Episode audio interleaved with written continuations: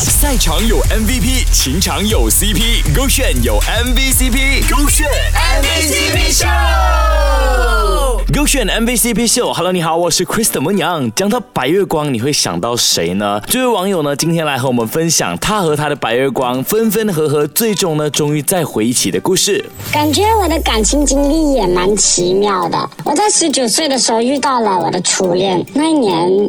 像大家一样，我情窦初开，遇到了不成熟的那个他。我们在一起四年，虽然说长不长，说短不短，但是痛苦的、美好的，我们都经历过。那时候甚至觉得说，世界上没有人比他更懂我，根本不需要讲话，一个眼神，我们就懂对方在想什么。一个人的人生里面，能有多少个这样子的人呢？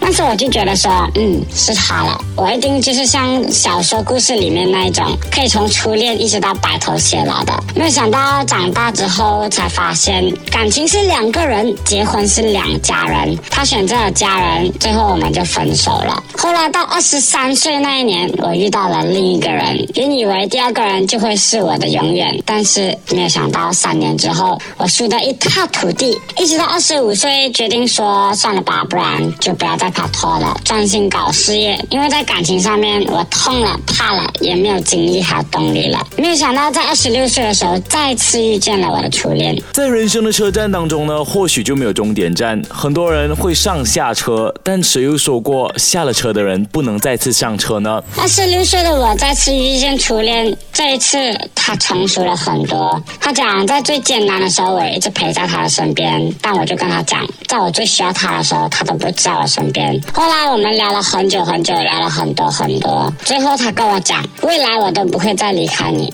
不会让你独自一人去做决定，我不会再让你受委屈。这一次，我会坚定的选择你，我们又在一起了。我不后悔在最美好的时间遇上不成熟的你，也很感谢曾经那些让我痛不欲生的事情，才让我明白我自己曾经也奋不顾身的爱过。二十六岁的我要对他说，往后余生请多多照顾。他们说我在最不适合的年龄遇上了我最想守护的人，本想说就这样算了吧，但命运是自己的，再给我一次机会呢，我会毫不犹豫的把你留在。在我的身边，说的什么好马不吃回头草？比起好马，我更想当在你身边守护你的那个人。要幸福哦，手这个炫。赛场有 MVP，情场有 CP，勾炫有 MVCp，勾炫 MVP。